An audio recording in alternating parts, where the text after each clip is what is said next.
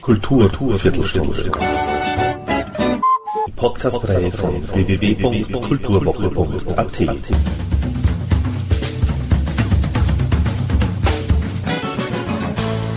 Präsentiert von Manfred Horak. Der Pianistin, Songwriterin und Sängerin Steffi Hacker gelingt auf den elf Songs ihrer ersten CD Sensibility der Brückenschlag zwischen Klassik und Jazz. Dazu kommen auch Einflüsse von Pop und modernen Grooves. Unterstützt von der kompetenten Band mit Andy Tausch (Gitarre), Robert Jukic (Bass) und Christian Salfellner (Schlagzeug) ist Steffi Hacker das Kunststück gelungen, eigenständige Songs zu komponieren, aus denen man gleichermaßen sowohl ihre Jazzgesangsausbildung als auch ihr mehrjähriges klassisches Klavierstudium heraushören kann schrieb Robert Fischer in der CD-Rezension für Kulturwoche.at. Steffi Hacker stammt aus Niederösterreich, hat in Wien studiert und war neben ihren Soloaktivitäten auch schon bei einigen Bandprojekten wie zum Beispiel der Vienna Swing Factory zu hören. Zudem ist sie immer wieder auch als Musikerin bei Theaterstücken tätig und mit ihrem Bruder Matthias kreierte sie das Kindermusical Anders. Ich traf mich mit Steffi Hacker im Café Don Feliciano zu einem ausführlichen Gespräch und somit gleich mal Ton ab. War es schwierig für dich, das Album zu realisieren? Äh, schwierig eigentlich nicht. Ich habe es relativ lang hinausgezögert. Also einige Jahre immer wieder vor mir hergeschoben, weil ich in vielen verschiedenen Bereichen, also ich habe zuerst klassisches Klavier studiert und klassischen Gesang. Es war aber nie so mein, mein Herzblut dahinter. Und ja, dann habe ich mit Jazzklavier begonnen, mit Jazzgesang, was ich eh schon immer gemacht habe, aber habe das dann auch studiert und habe das ein bisschen lang vor mir hergeschoben, so das, was ich eigentlich machen will. Und zwar meine eigenen Songs. Die mhm. sind einfach in den letzten Jahren entstanden und das erste Lied, das du komponiert hast, also laut, laut Info in der CD, mhm. äh, ist eben der Titelsong, Sensibility. Ja, genau. Wie bist du drauf gekommen, dass du komponieren kannst? Ja, also eigentlich habe ich es mir nie zugetraut. Gelernt natürlich auf der Uni in verschiedenen Fächern. Ich habe dann auch Kompositionsunterricht bei Matthias Rüge gehabt, allerdings viel später. Ähm ja, ich habe es eigentlich ausprobiert und habe es dann meinem Jazzklavierlehrer vorgespielt damals. Und der war völlig begeistert und somit habe ich mich dann auch getraut, dieses Lied anderen Leuten vorzuspielen und es ist bis heute so, dass er eigentlich immer die, die Songs als erstes hört. Mhm. Ähm, hast du da eine konkrete Vorst also Vorstellung gehabt, bevor du dich eben an, der, an, an, das Lied Sensibility rangemacht hast, sozusagen, was du da machen möchtest, was du ähm, den Leuten sagen möchtest oder ja? Ja, also das mit dem Sagen ist eigentlich immer das Wichtigste für mich. Ähm, es entsteht bei mir eigentlich immer der Text als erstes.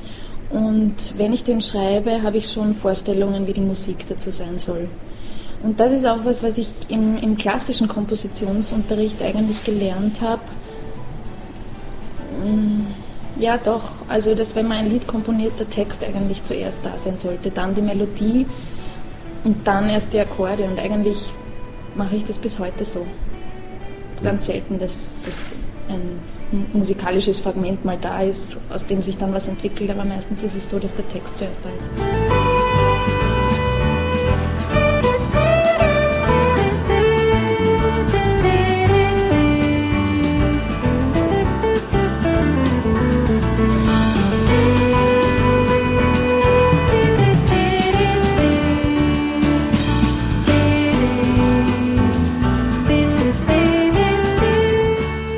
Texten ist es so, dass man das mehrfach interpretieren könnte. Ein bewusster Vorgang von dir oder hat sich das im Laufe der Zeit eher ergeben? Eigentlich finde ich es schön, wenn du das sagst, dass das so ist. Für mich ist es immer sehr konkret. Allerdings ähm, ist es für das Publikum wahrscheinlich ähm, interessanter, wenn sie auch eigene Geschichten da rein interpretieren können. Und, und deshalb ist es natürlich super, wenn man da mehrere Sachen ähm, verstehen kann aus den Texten heraus. Für mich ist es immer eine sehr konkrete Situation und gerade bei No Problem ist es auch sehr konkret. Ähm, wahrscheinlich ähm, spreche ich das dann aber auch im Liedtext nicht so konkret an, weil man dann doch sehr verletzlich ist, wenn man, wenn man diese Probleme wirklich konkret anspricht.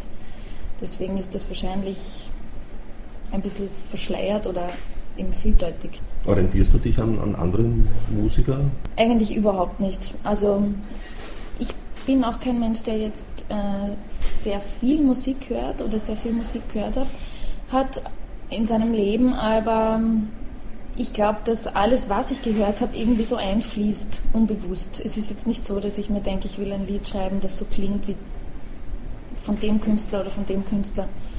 Das ist es eigentlich gar nicht. Ich habe natürlich ähm, als Jugendliche zum Beispiel Tori Amos sehr viel gehört, weil das naheliegend war als Pianistin und Sängerin. Ähm, ich habe extrem viel Sting gehört und da ist es möglicherweise so, dass die Kompositionen, also weil mich seine Art, Texte zu schreiben und, und die zu vertonen, immer schon sehr angesprochen hat, dass das vielleicht auch so ein bisschen einfließt in meine Kompositionen. Aber natürlich, ich habe sehr viel klassische Musik gehört durch mein Studium. Ich habe sehr viel Jazz gehört, Pianisten. Und ich glaube, das ist so ein Konglomerat aus dem.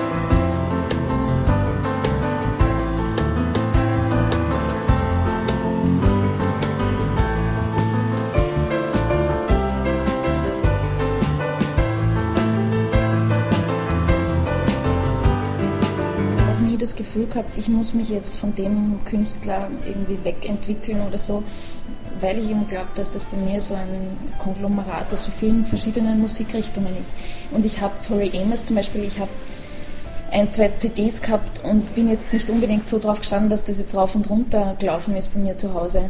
Ich habe allerdings eine Arbeit geschrieben im, im Rahmen meines Musikerziehungsstudiums über Sängerinnen, die sich selber begleiten, beziehungsweise Pianistinnen, äh, die auch singen, äh, sowohl im Jazz als auch äh, so Singer-Songwriter.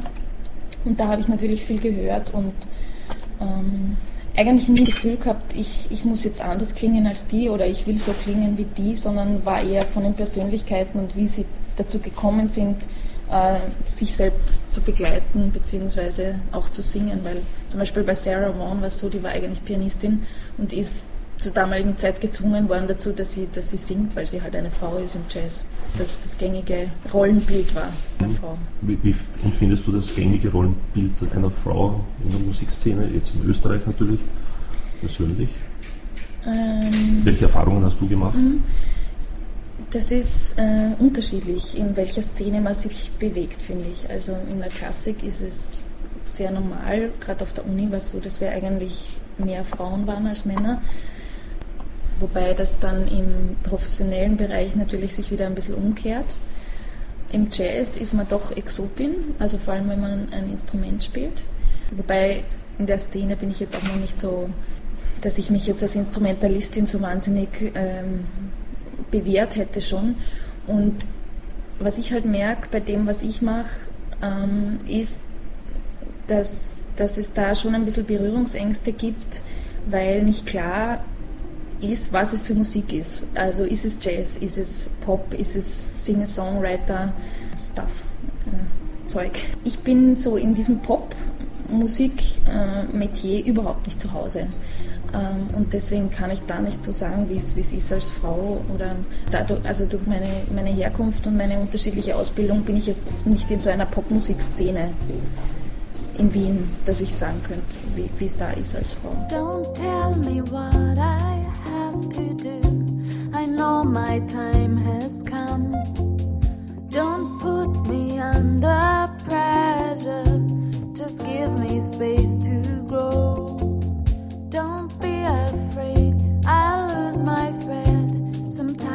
Lost in thoughts. Don't show me that there are still mistakes. I'm willing to evolve.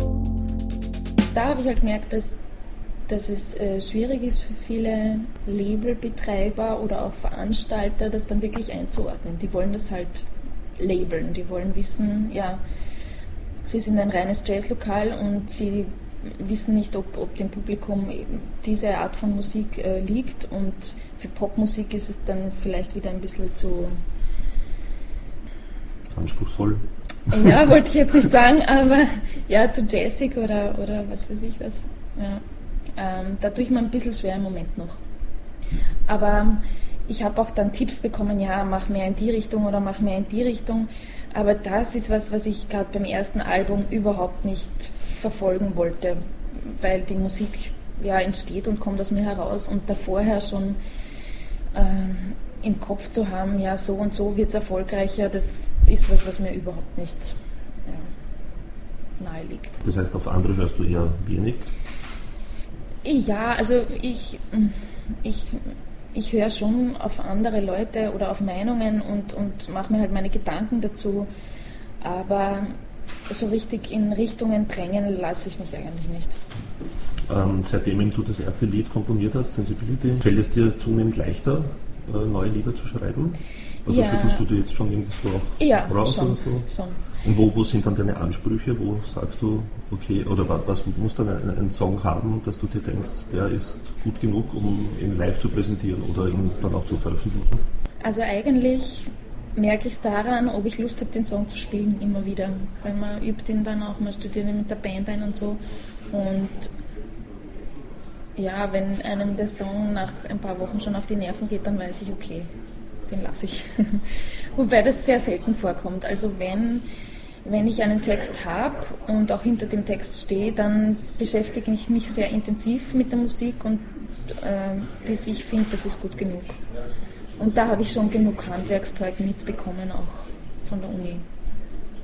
Ist die Uni da wichtig gewesen? Also ist es auch wichtig für einen Musiker, oder einer, der Musiker werden möchte oder Musikerin, ähm, zur Uni zu gehen und Musik zu studieren? Hm. Komposition oder was auch immer? Also für mich war es wichtig, weil ich ein Mensch bin, der sehr sicher sein will bei dem, was er macht. Also eigentlich, ja, ich kann da gar nicht genug kriegen, Feedback von Lehrern und Infos. Ähm, für den Erfolg, glaube ich, ist es überhaupt nicht wichtig sieht man ja auch immer wieder. Also es gibt sehr viele Leute, die das nicht studiert haben und trotzdem äh, Erfolg haben und auch großartige Musiker sind. Äh, ich glaube, das ist typabhängig. Es ist ja in Österreich auch nicht so, dass jeder Musik studieren kann. Du musst ja dann doch äh, Aufnahmeprüfungen bestehen und ähm, dich da wirklich reinhängen. Und manche Leute wollen halt ihre Songs schreiben. Dafür brauche ich jetzt kein, kein Klavierstudium oder kein Gesangsstudium. Ähm, für mich war es aber immer sehr wichtig. Also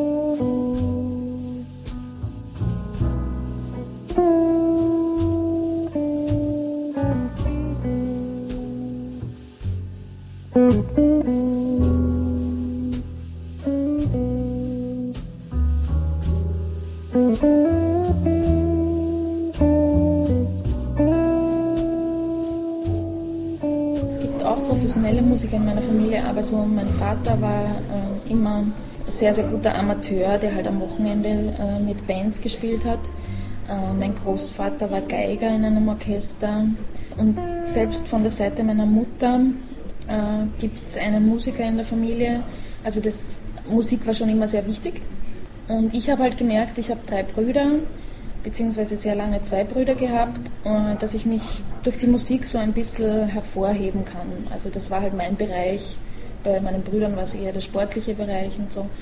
Und deswegen, ja, für mich war das eigentlich schon immer klar, dass ich was mit Musik machen will.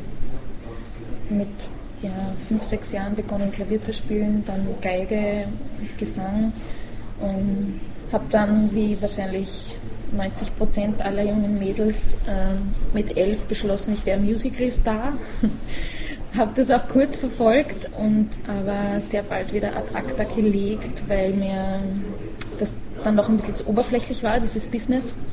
Ja, habe so ein bisschen gesucht, also ich habe gewusst Musik, aber bin halt eher so aus dem klassischen Bereich gekommen.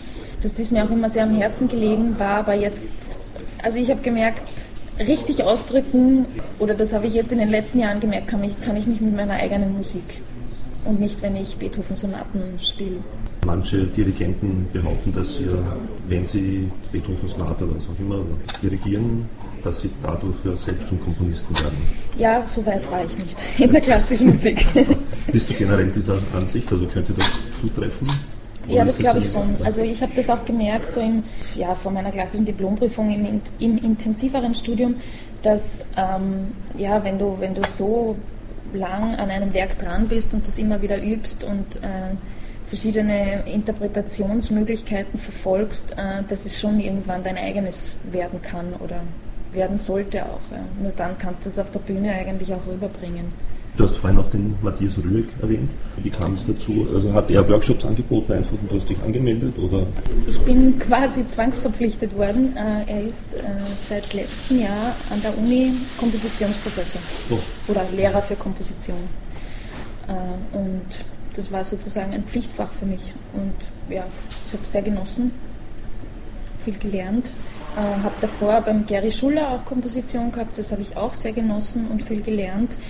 Ähm, obwohl ich schon immer komponiert oder die letzten Jahre komponiert habe und meine Songs geschrieben habe, war das trotzdem in manchen Bereichen eine Bestärkung, aber auch ja so ein bisschen zusätzliches Handwerk. Wie sehr hast du das Wiener Art Orchester mitbekommen?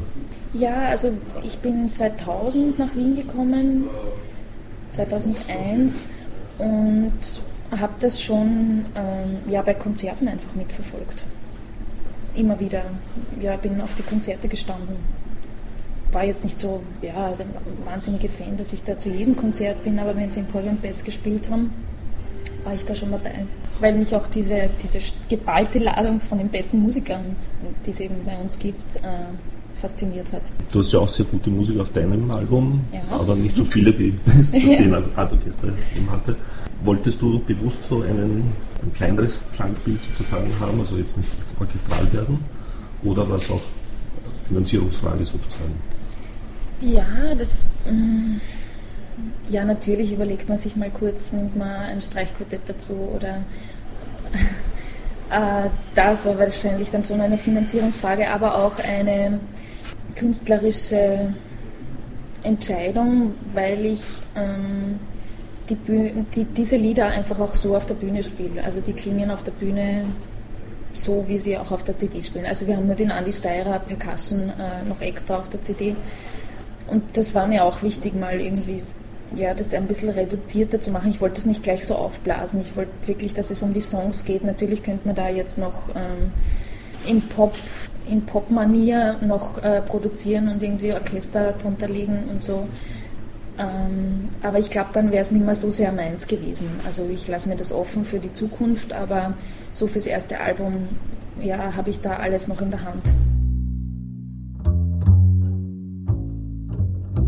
Ich habe lange Jahre eine Band gehabt, die hat geheißen Das Mädchen singt. Die habe ich gemeinsam mit der Julia Scheitel gehabt da war das Saxophon sehr wichtig und ich glaube, das war jetzt schon mal eine bewusste Entscheidung. Ähm, ich spiele Klavier, weil in der anderen Band habe ich nur gesungen, deswegen auch der Titel.